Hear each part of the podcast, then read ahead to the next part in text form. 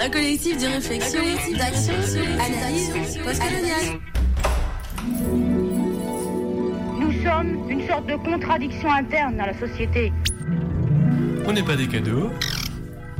La structure de base de la société, la famille, ne nous convient pas. Sur Radio Canu, la plus Encule. Enculé. enculée ou enculée, Euh, enculé la plus des radios. Entre le stade, le PMU et le Bricorama, ils sont quand même très ghetto, les hétéros. On n'est pas des cadeaux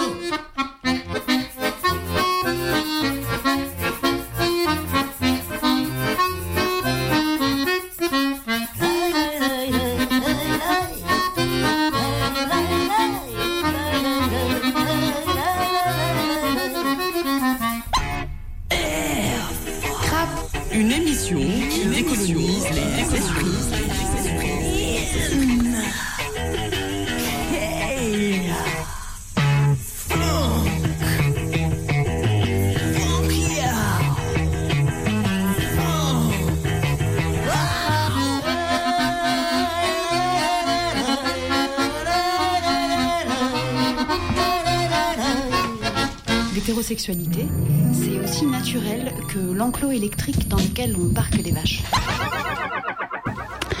Bonjour.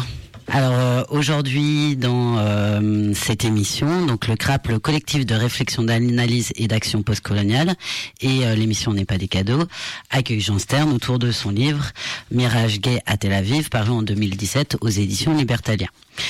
Cette émission, pour nous, c'est dans le but de donc dénoncer la droitisation euh, des LGBTI, euh, contre la manipulation de la figure de l'arabe et pour dénoncer l'occupation en Palestine.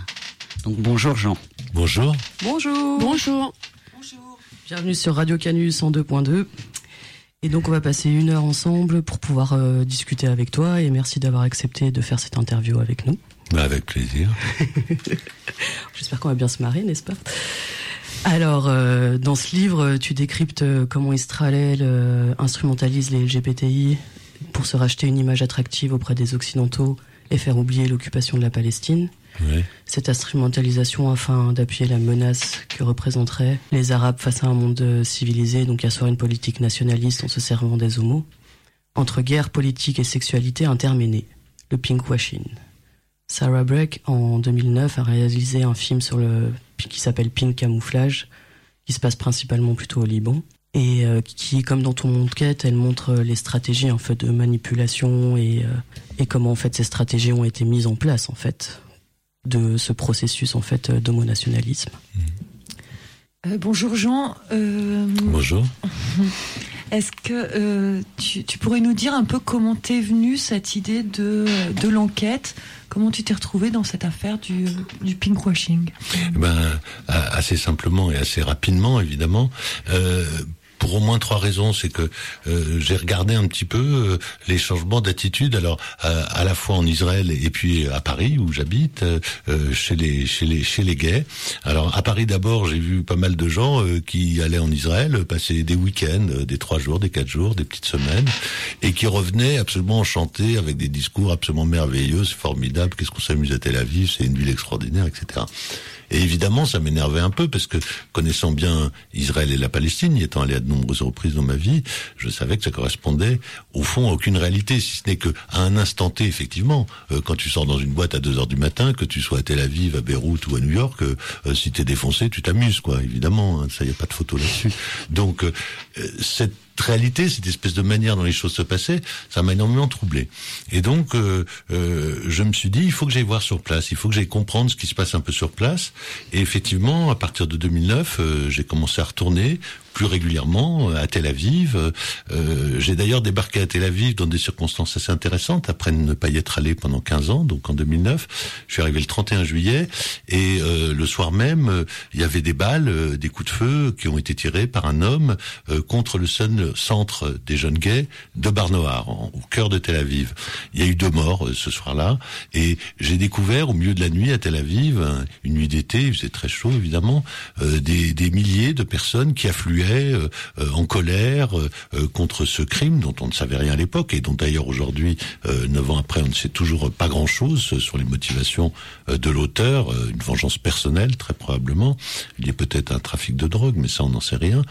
Et le lendemain, après cet moment d'émotion et de colère au milieu de la nuit, à 17h, il y a eu un rassemblement euh, devant le centre des jeunes gays où les coups de feu avaient été tirés, avec euh, le maire de Tel Aviv, la ministre de la Culture, le ministre de l'Éducation et surtout le Premier ministre israélien, Benjamin Netanyahou, qui est le Premier ministre de droite, qui est toujours Premier ministre de droite aujourd'hui, allié à l'extrême droite, et qui a fait un discours très gay-friendly, euh, exprimant sa compassion à l'égard des gays meurtris. Et ce discours m'a paru particulièrement hypocrite euh, euh, parce que je connaissais euh, et avais un petit peu fréquenté, disons, l'homophobie de la société israélienne. Et donc c'est de cela, de ce moment-là, que qu'est est venue l'idée pour moi de creuser le sujet et de comprendre pourquoi un premier ministre de droite et d'extrême droite en Israël s'affichait aussi gay-friendly et à quel ressort politique ça, ça obéissait.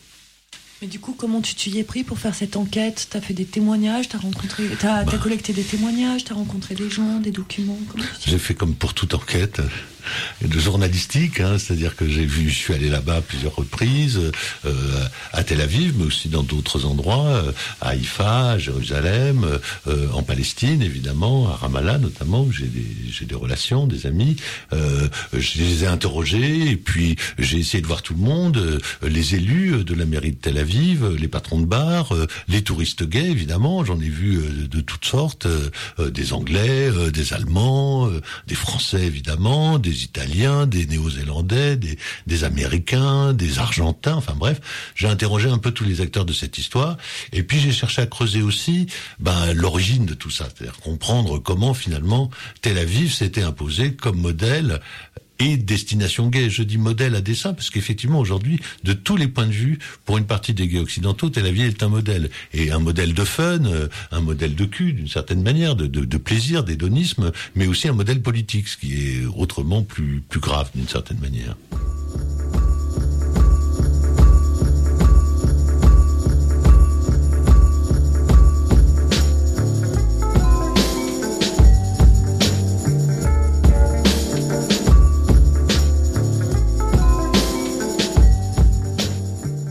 De continuer avec toi, on va faire un retour sur euh, l'imaginaire euh, du sionisme. Alors, euh, Israël, c'est-à-dire les Juifs en Israël, ça commence bien avant 46. C'est l'idéologie sioniste.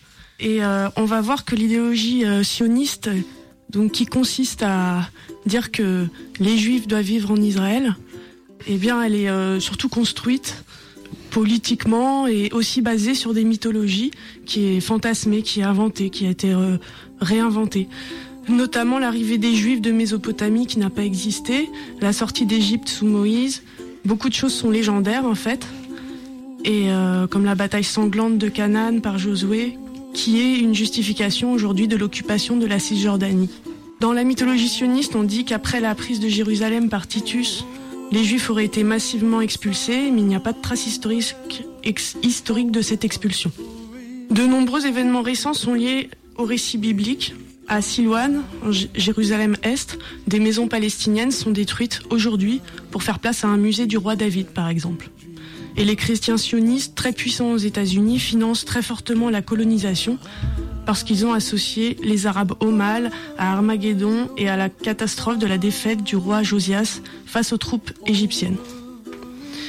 Alors la religion juive était dispersée depuis très longtemps, des juifs partout dans l'Empire romain, les Juifs sont donc euh, massivement des descendants convertis, soit de Romains, soit d'Afrique du Nord, des pays du Maghreb, et ceux qui n'ont pas bougé sont les Palestiniens. Donc on est en pleine méta-histoire. Et au niveau de la religion même, les Juifs n'allaient pas à Jérusalem ou n'y retournaient pas, car c'est une religion de l'exil, et retourner sur la terre avant l'arrivée du Messie était interdite. Après, il y a l'histoire de l'antisémitisme, donc euh, l'antijudaïsme chrétien au XIVe siècle, des histoires de spoliation, d'expulsion, massacres, des pogroms de l'Europe de l'Est à partir de la fin du XVIe siècle, Et il n'y a pas d'équivalent dans le monde arabe de cet antisémitisme. Et des juifs s'y sont réfugiés d'ailleurs. La Shoah, c'est 6 millions de morts de juifs, avec une priorité du génocide juif. Mais le projectionniste était bien antérieur à cela.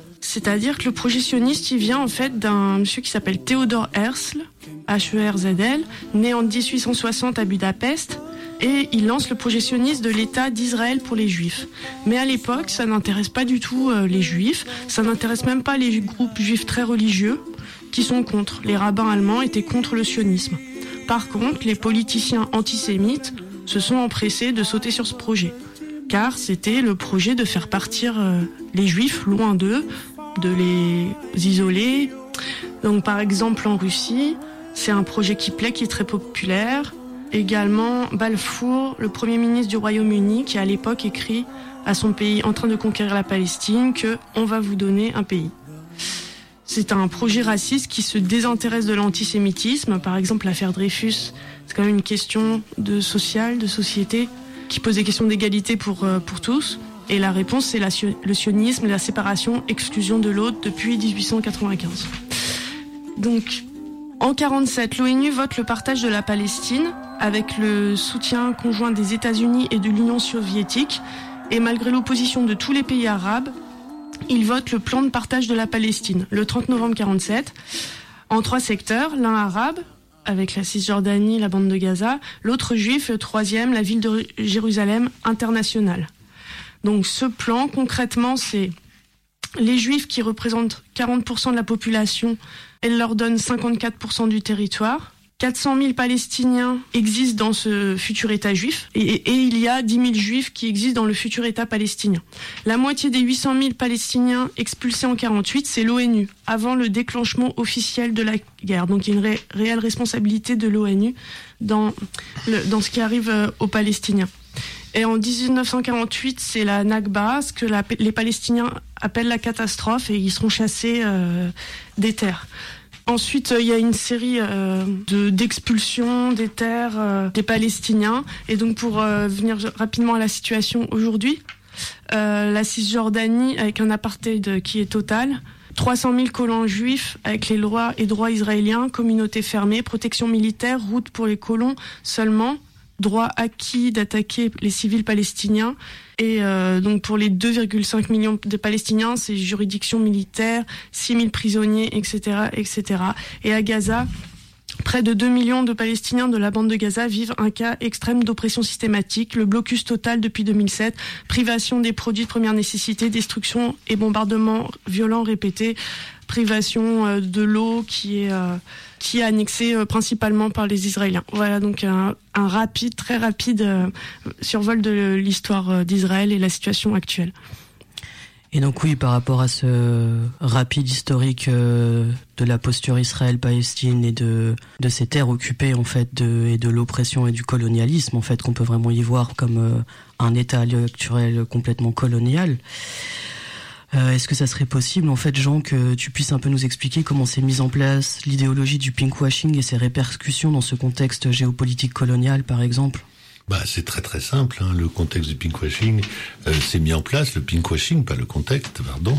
Le pinkwashing s'est mis en place pour euh, donner des armes à Israël pour chasser euh, l'image qui vient d'être décrite euh, en partie précédemment, euh, l'image négative que produit dans les opinions publiques mondiales l'occupation de la Palestine et le fait que l'occupation de la Palestine perdure sous des formes diverses mais aggravées, on va dire, depuis maintenant 1967, indépendamment de ce qui a été rappelé plus tôt de la création même de l'État d'Israël et du, de, de l'aspect biaisé du partage qui s'est fait alors sous couvert des Nations Unies. Et c'est très important avec le soutien non seulement des États-Unis et de la Russie, c'est-à-dire euh, de Staline et de Roosevelt, mais aussi euh, de toutes les puissances européennes qui elles-mêmes avaient été des puissances coloniales sur place. Je pense évidemment en particulier à la France et à la Grande-Bretagne. Donc euh, le contexte politique qui se met en place à l'époque, en 48, bah évidemment va faire que petit à petit, au fil des décennies, au fil de l'accentuation de, l'occupation et, et l'après 67,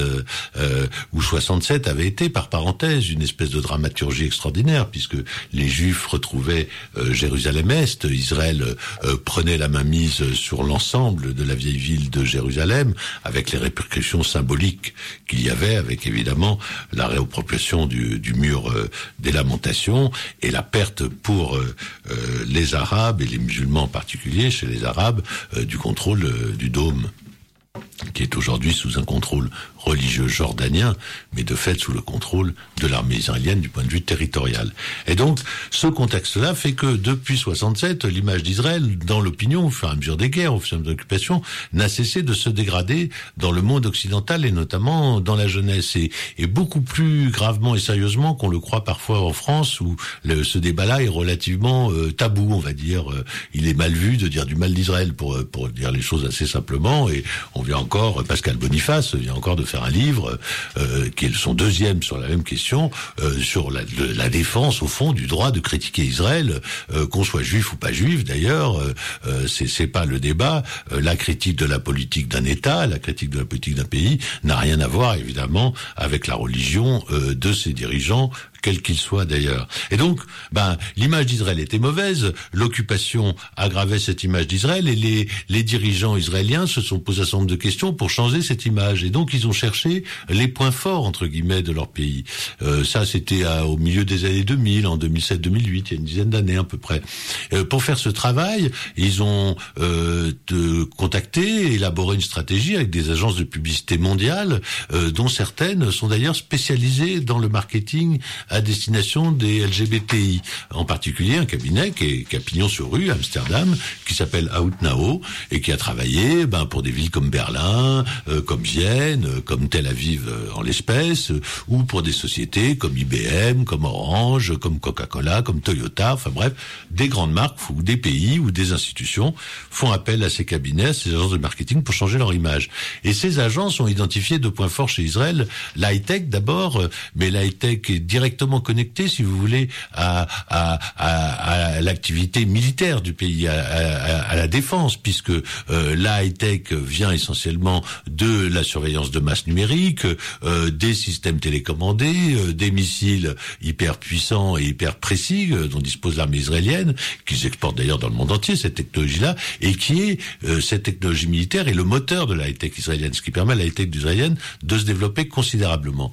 Et donc, la high-tech, c'est quelque quelque chose qui rapporte de l'argent au pays, euh, qui est bon pour son industrie de défense, mais qui n'est pas très vendable euh, comme argument touristique. Vous n'allez pas visiter un pays euh, parce que euh, euh, il y a des missiles connectés ou des systèmes de surveillance de masse. Et, donc, restaient les atouts balnéaires de, de Tel Aviv. Tel Aviv, c'est une ville qui sociologiquement a, a totalement changé ces 20 dernières années, en raison d'ailleurs de la politique du gouvernement israélien et de l'ensemble des processus de privatisation, y compris du logement social, qu'il y a eu euh, dans ce pays, indépendamment de l'affaire euh, palestinienne, indépendamment de l'occupation. Il faut savoir que Israël est un des pays où les inégalités sociales, euh, qui sont très importantes de par le monde, par les temps qui courent, sont les deuxièmes au monde, juste après le Mexique. Donc Israël est non seulement un pays qui occupe militairement la Palestine, mais un pays qui maltraite ses pauvres, ses ouvriers, ses chômeurs, ses travailleurs immigrés, ses migrants qu'on est en train de foutre dehors par dizaines de milliers en ce moment. On parle beaucoup des camps de rétention en France, mais le plus grand camp de rétention en Israël a 7500 places. Donc euh, vous imaginez l'ampleur que ça prend, surtout quand ça se trouve dans le Negev avec 40 degrés à l'ombre euh, pour les pour les bons jours. Donc voilà. Donc euh, toute cette situation, ce, cette occupation, cette injustice sociale, ce, racisme aussi qui marque très profondément et très gravement et très salement, je dirais, la société israélienne aujourd'hui, bah il fallait euh, le faire oublier, il fallait l'évacuer et tout. Et on s'est dit, euh, Tel Aviv c'est pas mal, il y a des plages, il y a des bars, il y a des boîtes, il y a des jeunes, il y a des jeunes friqués, des jeunes friqués urbains, comme il y a partout dans toutes les grandes villes occidentales aujourd'hui, à Londres, à, San Francisco. Euh, ils viennent de, des start-up. D'ailleurs, on va dire c'est la start-up nation, euh, la nation des start-up. On va dire la ville qui ne dort jamais, euh, euh, parce que un journaliste occidental invité évidemment par la mairie de Tel Aviv, va constater en 2009 ou en 2010, quand il publie son papier, qu'il y a plus de bars que de synagogues à Tel Aviv. Donc vous voyez, on va construire comme ça toute une stratégie qui fait que petit à petit, ben, on va faire passer dans l'opinion l'idée que Tel Aviv est une ville sympa dans un pays qui serait lui un peu merdique avec les Palestiniens, pour les choses telles qu'elles sont. Donc on va se servir de Tel Aviv comme cache-sexe au sens propre du terme. Le pinkwashing, si je le définis politiquement, c'est le cache-sexe de l'occupation. Si je le définis socialement ou culturellement, je dirais que tout simplement ça consiste à repeindre le plafond en rose, hein, c'est voilà, et à faire passer euh, euh, des réalités, euh, des supposées réalités gays, parce qu'après on pourra les discuter si on a le temps aujourd'hui, des supposées réalités gays euh, au nom d'une stratégie qui est une stratégie commercial et marketing. Et quand je dis commercial et marketing, bah ça, on parle en dollars là, hein, on parle plus en, en, en, estimation et en études de marché. Bah ça veut dire qu'à partir de 2009-2010, le gouvernement israélien, associé à la mairie de Tel Aviv et au syndicat des hôteliers de Tel Aviv, va mettre chaque année des dizaines de millions de dollars dans des campagnes marketing, dans des campagnes de publicité, dans des actions ciblées, comme on dit, euh, sur des clubs gays, sur des sites de rencontres, sur de, des, des discothèques, sur des, des semaines, etc., pour aller attirer le public gay occidental et le public gay occidental mâle. Je pourrais expliquer pourquoi ensuite, là-bas à Tel Aviv. Tu peux dire un peu ce que t'entends par occidental?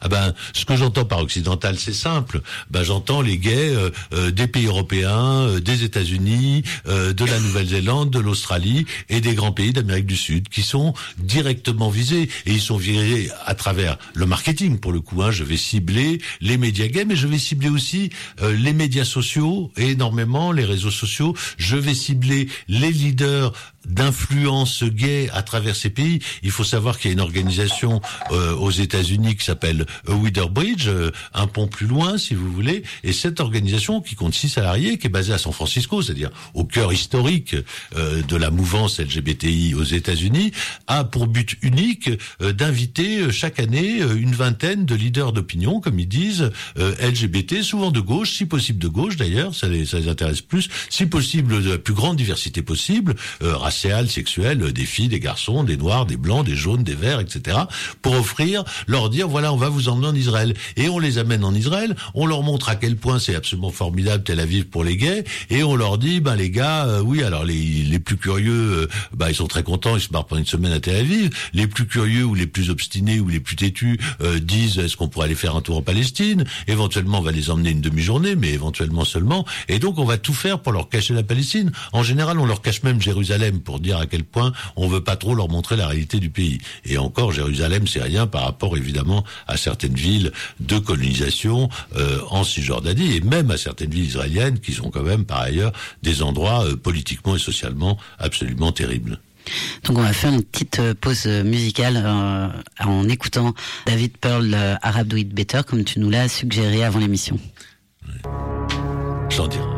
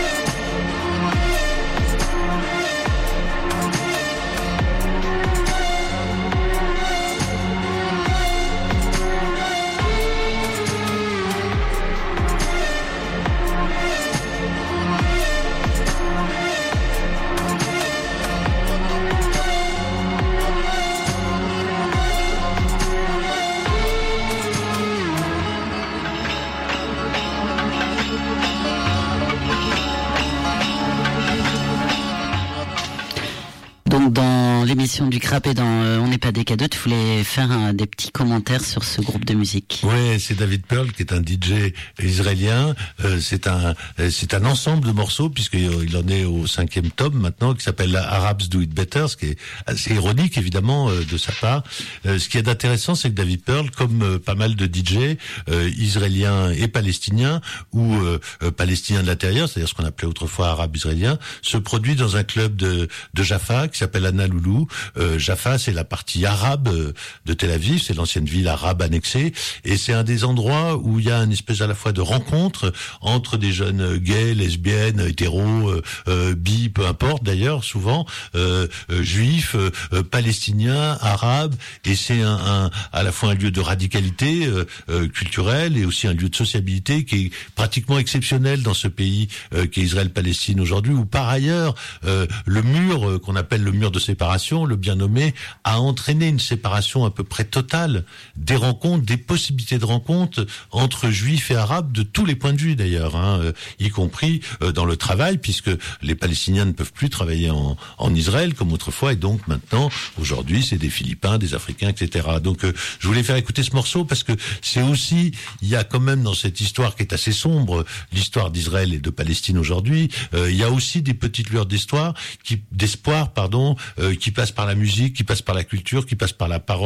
euh, et ça c'est pour moi extrêmement important de le dire aujourd'hui. Alors euh, pour continuer en revenant sur le pinkwashing, donc je reviens sur ton livre Mirage gay à Tel Aviv. Hein. Fier d'être un gay, fier d'être un visiteur visiteur gay dans un pays fier d'être Israël. Aussi simplette semble-t-elle, la formule lave plus rose cartonne, surtout quand la baise est mémorable. Ensuite, de réseau en réseau, dans leur sphère publique, comme dans leur cercle d'amis, les gays de retour de Tel Aviv ne tarissent pas d'éloges sur leur séjour et contribuent à remplir les charters de touristes homonationalistes émoustillés d'avance. Oui. Ben ça, ça définit assez bien. C'est moi qui l'ai écrit, donc ce que tu dis. ça définit évidemment assez bien, à mes yeux, euh, ce qu'est le pinkwashing. Mais tu pourrais presque, on pourrait presque dire la suite, c'est-à-dire que cette suite-là fait que je décris aussi l'aspect très sexuel. Hein. Hein, euh, du voyage à Tel Aviv, parce que dans, le tourisme gay aujourd'hui, dans ce qu'est le tourisme gay, au-delà d'Israël d'ailleurs, hein, euh, il y a la dimension du tourisme sexuel qui était très très importante. Le tourisme sexuel autrefois, qui était, qui faisait partie de ce qu'on appelait l'orientalisme gay d'ailleurs, hein, euh, dans les années 70, consistait plutôt pour des gays occidentaux, là encore, friqués, euh, socialement euh, de classe aisée, etc., à aller dans des pays euh, arabo-musulmans, en Égypte, au Maroc, en Tunisie notamment, et avoir des relations sexuelles avec des garçons sur place. Et donc, aujourd'hui, Israël va jouer là-dessus très fortement, c'est-à-dire va jouer sur sa double image, va jouer sur son image occidentale, si j'ose dire, y compris dans sa population, puisqu'il y a une partie de la population israélienne, vous le savez, qui est d'origine ashkénaze, donc euh, qui vient d'Europe, euh, euh, blanche. alors, elle s'est un peu cuite au soleil, si j'ose dire, etc. Mais globalement, et puis vous avez une partie de la population qui vient des pays arabes eux-mêmes et, et, et, qui, au fond, beaucoup de juifs d'Isséfarad, on dit Misraïm en, en Israël, ressemblent énormément à des arabes et on peut les confondre avec des arabes, etc.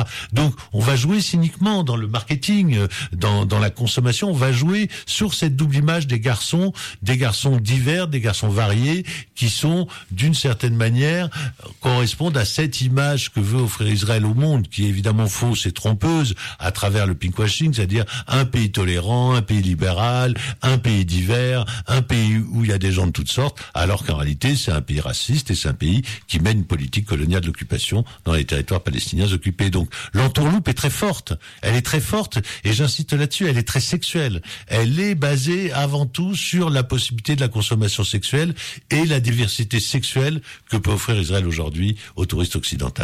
Eh ben alors une petite lecture euh, de ton livre alors pour bien donner ça à voir. Le désir de l'arabe, moteur du tourisme sexuel de l'élite dans les années 50 et 60, fut même au début des années 70 l'ultime limite de la provocation sexuelle en Occident. Le phare, front homosexuel d'action révolutionnaire, réclamait le droit de se faire enculer par nos amis arabes ces innombrables travailleurs immigrés qui vivaient de l'autre côté du périphérique. Réjouissante revendication que beaucoup mirent en pratique. l'arabe était également à la portée des homosexuels qui commençaient à se rendre plus nombreux au Maroc et en Tunisie pour des aventures sexuelles.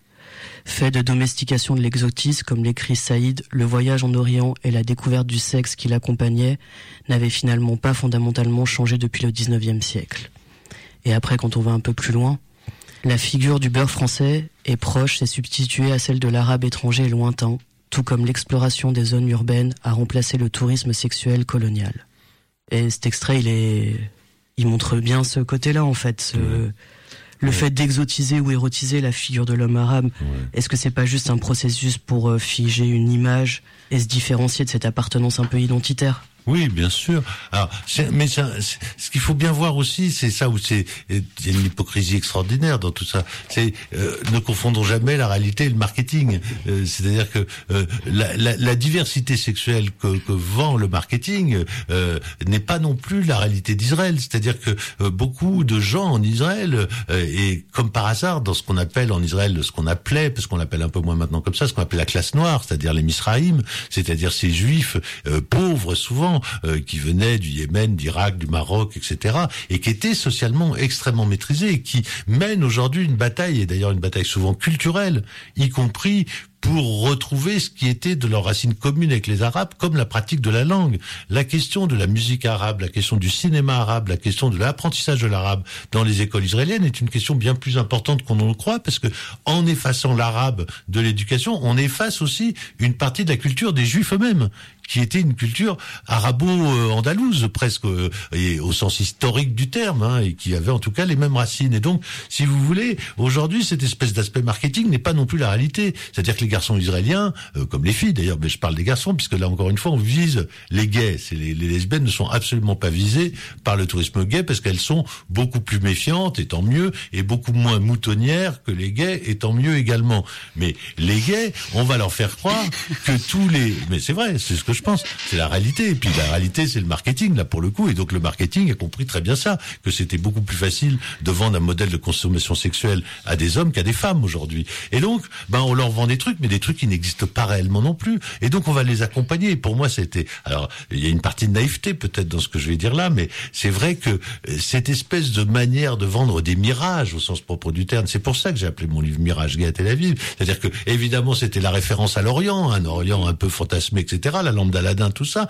Mais en même temps, c'est un vrai mirage. C'est-à-dire que Tel Aviv n'est pas non plus une espèce de ville où tous les garçons ne pensent qu'à une chose, c'est accoucher avec le premier euh, euh polonais, euh, danois, euh, nord-américain, argentin venu.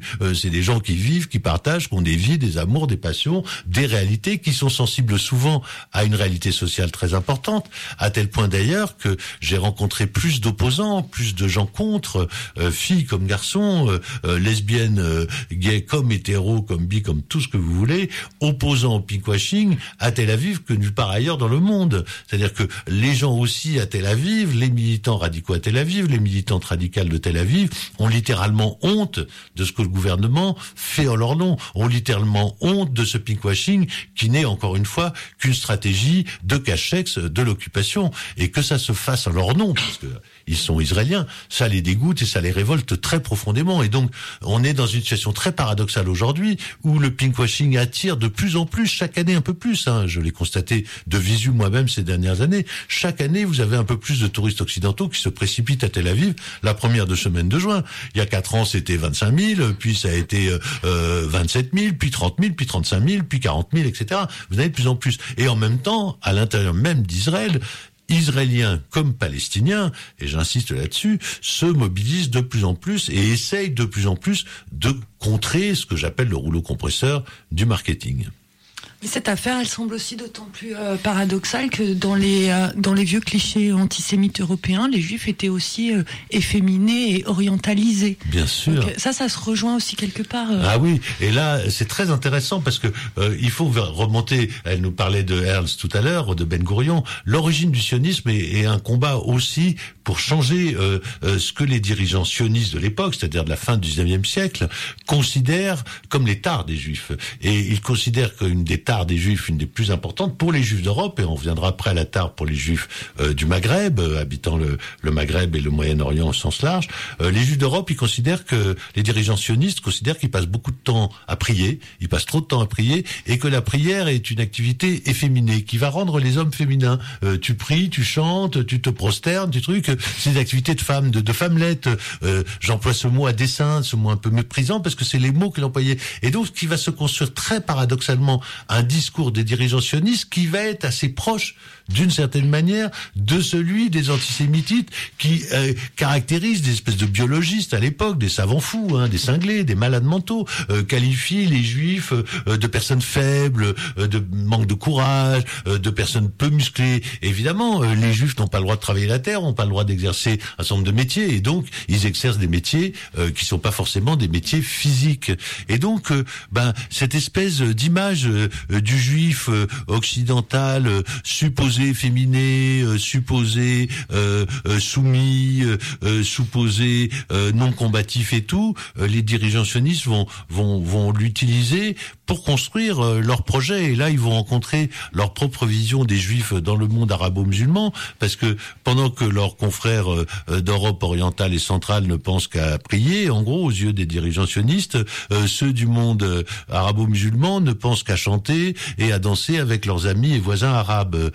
Mais par exemple, ça, justement, ça alimente pas un peu ces images, euh, un peu de d'un imaginaire un peu pornographique euh, non, pas et sexuel. Euh, non, pas à l'époque, mais après, en fait, en répercussion, tu vois, après un ah, moment, un moment, tu vois, comme là, dans ce passage-là du bouquin, quand on est dans les années 50-60, où il y a tout cet imaginaire un peu justement d'orientalisation par rapport à. Tu vois ce côté-là aussi un peu. Alors plus tard, c'est-à-dire que pourquoi? Parce que il va, il va, ça va se passer en deux temps, si tu veux. Il y a cette idée que le corps juif est un corps qu'il faut changer, qu'il faut modifier. Et ça, ça va être un projet d'abord idéologique, c'est-à-dire le projet du foyer national juif. Dire voilà, il faut changer les juifs, il faut changer ce qu'est le corps des juifs, il faut muscler le juif, il faut le, le viriliser au sens propre du terme. Et du coup, tu as raison, c'est-à-dire que dans un deuxième temps, ça va permettre de nourrir un certain orientalisme, parce qu'Israël va très vite se rendre compte que l'orientalisme gay, tel qu'il se pratiquait au 19e siècle, il est en train d'entrer dans une impasse et il va entrer dans une impasse qui va s'accélérer dans les années 80, les années 90 et les années 2000, avec la montée dans les pays occidentaux, pour des raisons euh, dont nous n'allons pas revenir d'ailleurs évidemment, euh, de euh, comment on peut dire de de l'islamophobie. Et moi je dirais plutôt parce que le terme est plus juste en l'occurrence de l'arabophobie, c'est-à-dire que on va développer consciemment, entre dire consciemment, euh, la peur de l'arabe chez les gays occidentaux. Et donc ce que je décrivais dans les pages que tu lisais il y a quelques secondes, c'est-à-dire ben ce fantasme du beurre, ce fantasme de l'arabe, ce fantasme de la possession, euh, d'ailleurs réciproque, euh, du corps de l'arabe, du partage sexuel euh, avec le, le garçon arabe. Je dis le garçon à dessein, puisque c'est vraiment comme ça qu'on concevait le rapport avec les Arabes, comme des rapports entre des hommes et des garçons. Et ben tout ça va petit à petit entrer dans l'imaginaire et dans la fabrication du marketing israélien autour du pinkwashing. Et donc, on va te vendre des garçons, des sabras, et on va te vendre, si j'ose dire, des folles arabes. C'est-à-dire, voilà, les deux faces de ce que l'Orient peut offrir au mal occidental friqué en quête de consommation sexuelle. Donc, c'est-à-dire que c'est comme deux formes de virilité et de masculinité complètement construites et figées. Je dirais pas de virilité, mais de masculinité, oui. C'est deux formes de masculinité euh, construites, quoi. Ouais.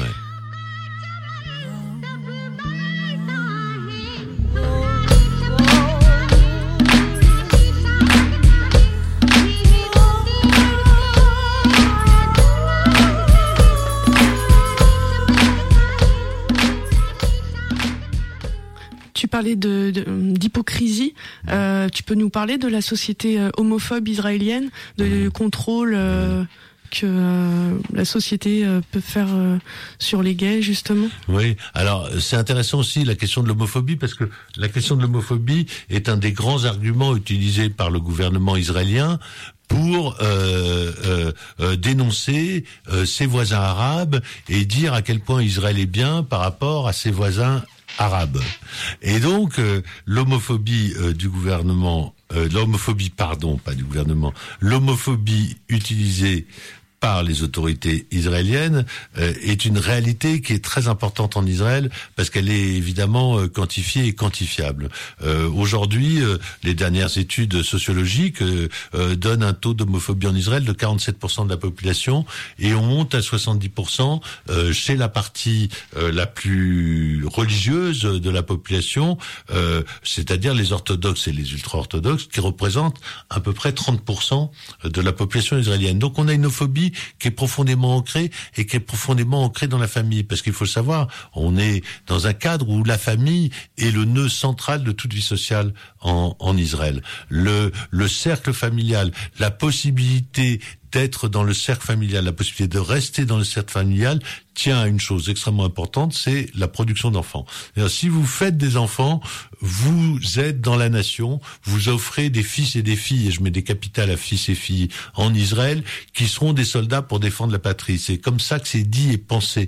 Et donc le fait de ne pas avoir d'enfants quand on est une lesbienne ou quand on est un gay, d'une certaine manière, va contribuer à vous exclure de la société nationale. Et donc j'ai fait un double phénomène, c'est-à-dire je vends l'israélien comme attraction sexuelle à l'extérieur, et à l'intérieur, je propose aux lesbiennes et aux homosexuels mâles israéliens d'entrer dans la norme et de faire des enfants. Et donc je vais tout faire pour la natalité, pour faciliter toutes les techniques nouvelles de reproduction. Euh, par exemple, la FIV, euh, euh, Israël a été le premier pays au monde euh, à autoriser la FIV pour toutes les femmes, et aujourd'hui c'est 3,7% des naissances dans ce pays, dont la plupart des femmes lesbiennes. Euh, la GPA, la GPA est autorisée pour les couples hétérosexuels en Israël, et c'est le seul pays au monde pour l'instant où il y a un projet de loi pour autoriser la GPA pour les couples homosexuels. Et donc vous voyez, on va s'ouvrir à toutes les formes modernes pour dire aux gays, ben à partir du moment et aux lesbiennes, à partir du moment où vous faites des enfants, vous allez pouvoir vous intégrer dans la communauté nationale. Et ben on va continuer euh, tout à l'heure là-dessus et on va faire une petite pause musicale euh, tout de suite.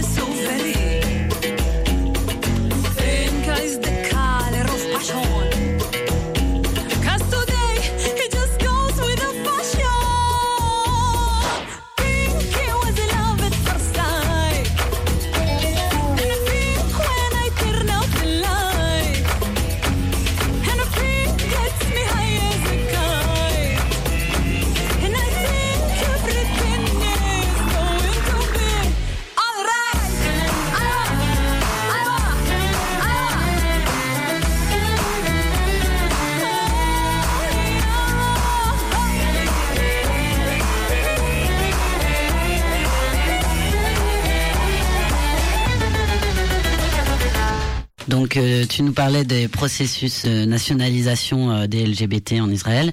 Ça se passe aussi euh, en France où on n'hésite pas à promouvoir euh, des valeurs euh, nationalistes euh, dans de nombreux centres LGBTI euh, sous couvert euh, d'associations dites apolitiques, c'est souvent le terme utilisé, afin de rassembler les identités LGBTI.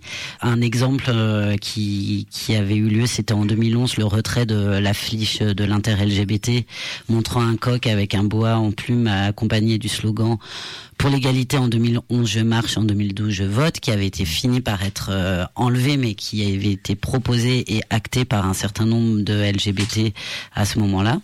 Bah, ce qu'on constate, c'est dans ces, dans pas mal de centres LGBTI, c'est la cohabitation d'associations pour défendre des identités et de la convivialité, en évitant complètement de questionner les politiques euh, racistes et patriarcales du gouvernement, bah là, en l'occurrence français. Et donc, euh, souvent, quand on pose une question politique, il s'agit de parler de d'apolitisme, alors qu'on voit une droitisation.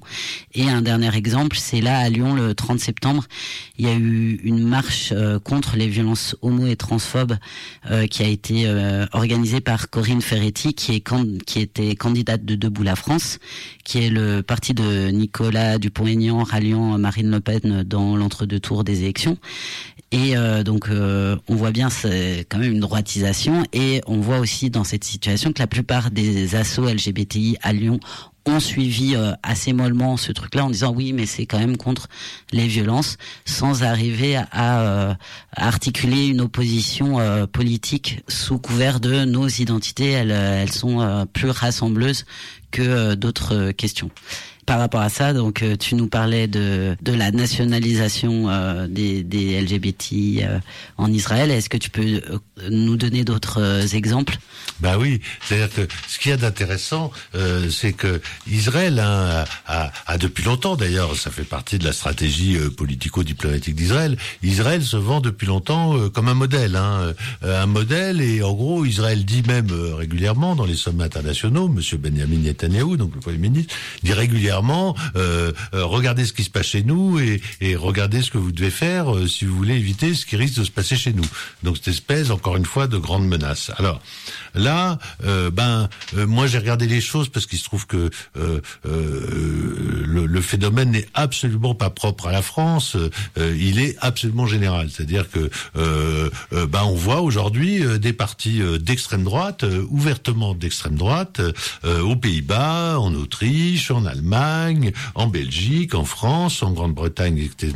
C'est parti ouvertement d'extrême droite prendre la défense d'Israël contre les Arabes et prendre la défense des homosexuels, des femmes contre les Arabes. On a entendu Marine Le Pen pendant sa campagne présidentielle dire exactement ce que vient de faire cette femme que tu cites euh, de Debout la France ici sur Lyon, euh, dire euh, ben il fait pas bon être une femme, un, un, homosexuel ou un blanc, un français dans les cités, dans certaines cités de notre territoire, dans certains quartiers de notre territoire. Ça veut tout dire ça. Hein. C'est-à-dire que une fois que tu as dit ça, la messe est dite si j'ose dire. Et comme la mondialisation, bah oui, mais comme la mondialisation te fait croire qu'aujourd'hui aujourd'hui, on est dans une espèce de combat absolument mondial euh, de l'Occident blanc et, certains ajoutent chrétien mezzo euh, contre euh, les Arabes et l'islam au sens large, sans d'ailleurs exactement savoir à quoi correspondent ces notions, c'est-à-dire aussi bien que l'Occident chrétien que l'islam l'islam arabe,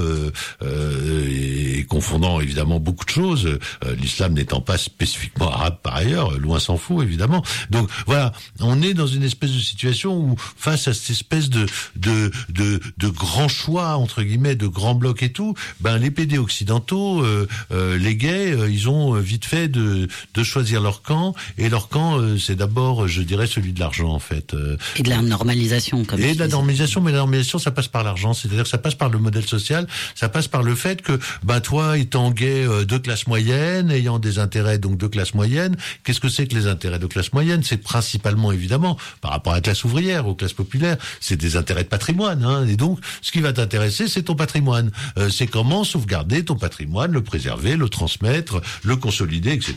Et donc, toutes les formes aujourd'hui euh, des gays dominants, ben c'est lié à deux choses. Euh, d'une part, la constitution et la consolidation du patrimoine, ça passe évidemment par le mariage, mais pas seulement par le mariage. C'est une forme comme une autre. Ça passe évidemment aussi, ben par un cynisme social absolu à l'égard des gens qui autrefois auraient pu être éventuellement des camarades de lutte. C'est-à-dire que le PD occidental, et pardon de dire les choses aussi simplement, n'en a absolument rien à foutre aujourd'hui euh, des pauvres, et donc comme il n'a rien à foutre des pauvres, il a encore moins rien à foutre des Palestiniens qui sont aujourd'hui, si on peut dire, les damnés de la terre. Hein. Il n'y a pas pire aujourd'hui, à mon avis, malheureusement pour eux, mais d'être palestiniens aujourd'hui et de subir, parce que euh, cette espèce d'oppression permanente qui, qui, qui est liée à la colonisation, c'est quelque chose que vous subissez tous les jours. La colonisation, hein, c'est pas un concept. La colonisation, c'est une réalité quotidienne que vous vivez quand vous habitez dans les territoires occupés et que vous vivez quand vous habitez dans les territoires occupés, que vous soyez gay, lesbienne, hétéro, euh, marié, célibataire, euh, euh, trans, pas trans, etc. C'est la réalité quotidienne de tous les Palestiniens et c'est pour ça que si vous voulez, cet homo-nationalisme qui va dire en fond, ben Israël aujourd'hui nous protège de ce que pourraient éventuellement nous faire les Arabes. Et donc, il a intégré complètement le discours israélien qui a transformé la réalité de sa pratique, parce que la réalité de la pratique du gouvernement israélien,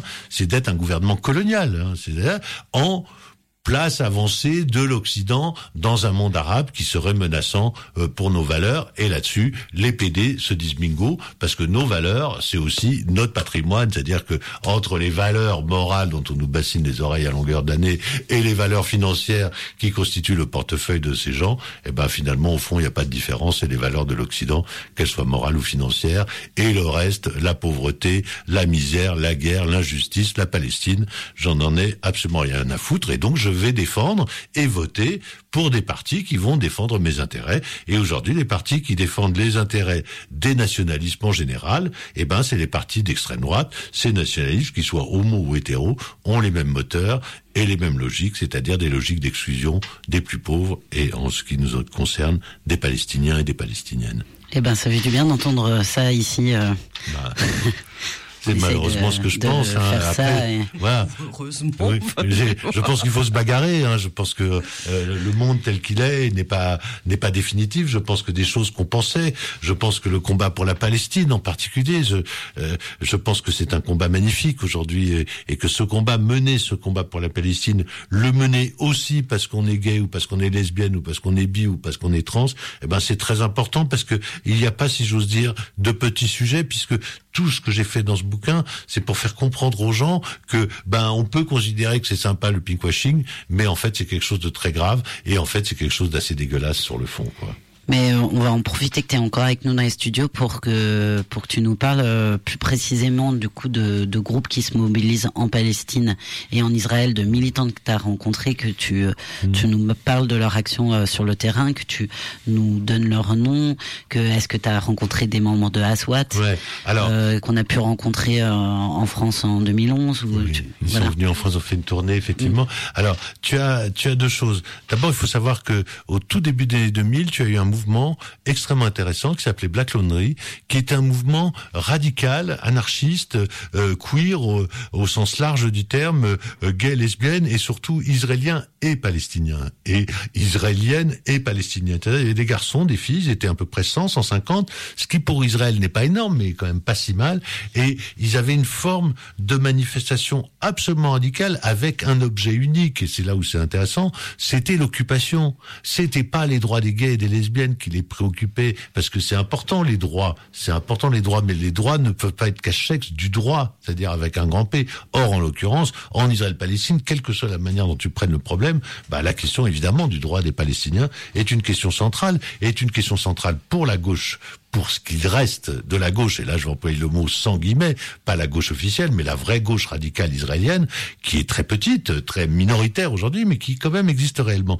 Et euh, Black Laundry est un mouvement absolument formidable parce que Black Laundry s'est battu pour mettre l'occupation au centre de la, des gays au centre de la revendication gay. Ça n'a pas duré très longtemps et évidemment par derrière euh, ça s'est dissous. Mais aujourd'hui euh, euh, des petits groupes, tu parlais de groupes palestiniens, LGBTI, euh, des petits groupes israéliens également LGBTI, chacun de leur côté pour l'instant puisqu'on est dans des logiques qui sont différentes aujourd'hui. euh, ben euh, font des actions, des actions de formation pour Aswat qui sont extrêmement intéressantes, formation au langage en particulier, c'est-à-dire ben quels sont les mots parce que la société palestinienne, on a parlé d'Israël, mais la société palestinienne est une société homophobe aussi, est une société où l'homophobie est court. Et donc, apprendre aux jeunes dans les collèges, dans les lycées, dans les universités, à ne pas employer un langage homophobe, c'est déjà quelque chose d'important. Apprendre que tu n'es pas d'abord victime comme gay et lesbienne, tu es d'abord victime comme palestinien ou comme palestinienne. C'est-à-dire que mettre cette question nationale au cœur du débat, c'est extrêmement important. Et puis, je l'ai dit tout à l'heure à propos des clubs, à propos de la musique et tout, c'est pour moi fondamental, c'est cette envie de te réapproprier ta culture, c'est-à-dire la culture homosexuelle. Et là, je vais mettre un grand H avec des petites fleurs au-dessus, si vous voulez bien. Euh, mais c'est vrai, euh, avec des fleurs, avec de l'encens, avec de, du parfum. euh, euh, euh, euh, la culture homosexuelle arabe, qui est une culture incroyablement riche, faite de poèmes, faite de musique, faite de textes, et, et qui là, ben, on remonte à l'Égypte, on remonte à Bagdad, on remonte à Damas, on remonte au Xe siècle, on remonte au XVe siècle, et redécouvrir ça, c'est aussi quelque part dire à Israël, on n'est pas seulement des victimes, on n'est pas seulement des victimes, on existe en tant que tel, on est des hommes, des femmes qui avons notre existence propre. Merci Jean, on est presque au bout euh, du temps. Tout va bien. Et euh, euh, tu, peut-être on peut euh, faire un peu de publicité pour tes prochaines dates? Euh, tu es en train de faire une tournée euh, dans le cadre de BDS. Ce soir, tu vas être à la Maison des Passages à 19h à Lyon, euh, dans le 5e. Euh, demain, tu seras à Saint-Étienne au Remue-Méninge. Le soir suivant devrait être samedi. Tu seras à Grenoble et épuisé certainement, mais dimanche tu seras encore là au centre Dimanche. LGBT de Lyon. Je compte sur vous pour me... Et du coup, le. Dimanche à 14h. Voilà, Oui, ça sera. pardon, dimanche à 14h. Et le samedi, c'est euh, à Grenoble, c'est au 102 euh, à 20h. C'est 102 rue d'Alembert. Ah, Euh, Au 102, ça s'appelle le 102. Au 102, bon bah au 102, d'accord. Bah donc merci. Oui, et puis peut-être on peut quand même conclure euh, avec une dernière question. Ouais, une dernière question et un tout petit bout de lecture avant. Ouais. Rapide. Parce que ces, ces mots sont quand même magnifiques, quoi. T'écris vraiment bien, hein, franchement. euh, Merci. C'est très agréable à Ah lire, c'est ouais. ça aussi qu'on voulait te dire. euh, C'est très très. euh, Merci. Aviv, c'est de la tuerie. Ouais, c'est vrai. Juste cette petite lecture et prêt pour te poser une vite fait une question. La gueule de bois et le retour du réel menacent le pinkwashing. J'espère que ce livre y contribuera. L'insouciance à Tel Aviv entretient la légitimité d'un pays impossible qui mène une colonisation sans relâche et opprime le peuple palestinien de tous les côtés et de toutes les façons.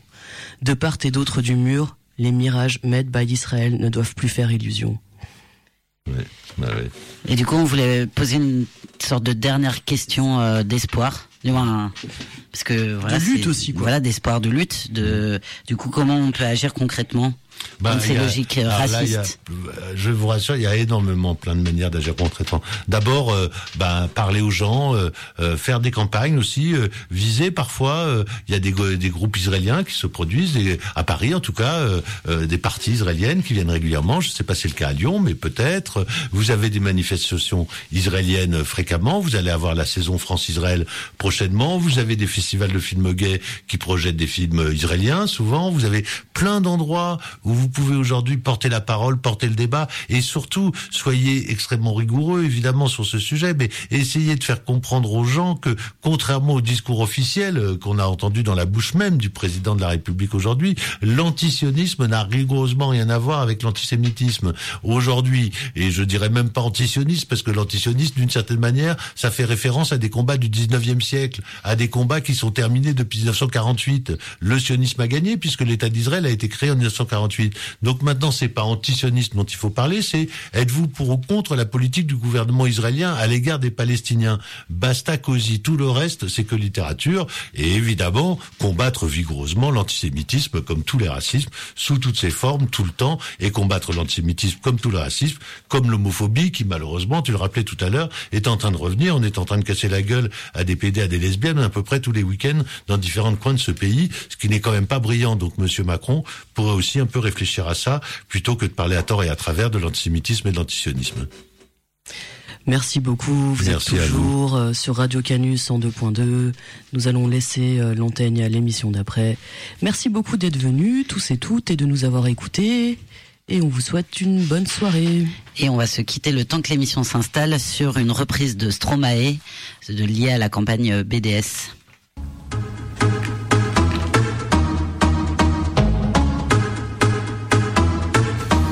Allah boycott.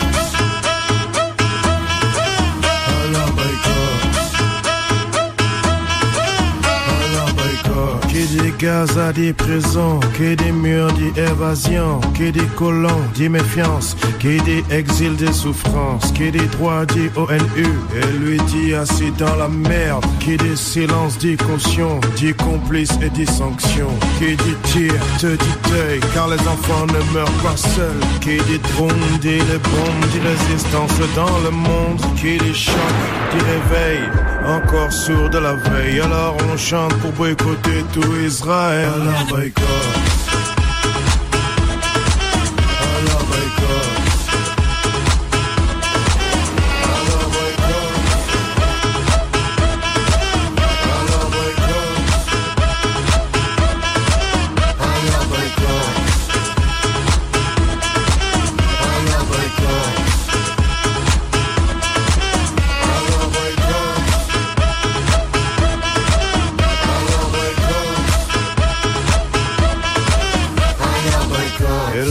Dis que c'est fini car pire que ça ce serait la mort. Quand tu crois qu'Israël s'endort Quand y en a plus, ben y en a encore. Béatrine ou bien Jaffa Soda Stream et puis Teva Ça prend leur vie, ça prend leur terre. Et toi tu pries pour que ça s'arrête. C'est leur voix, c'est pas la tienne. Alors tu bouges plus les oreilles. Là tu cries encore plus fort Mais ça persiste. Alors on chante. La Palestine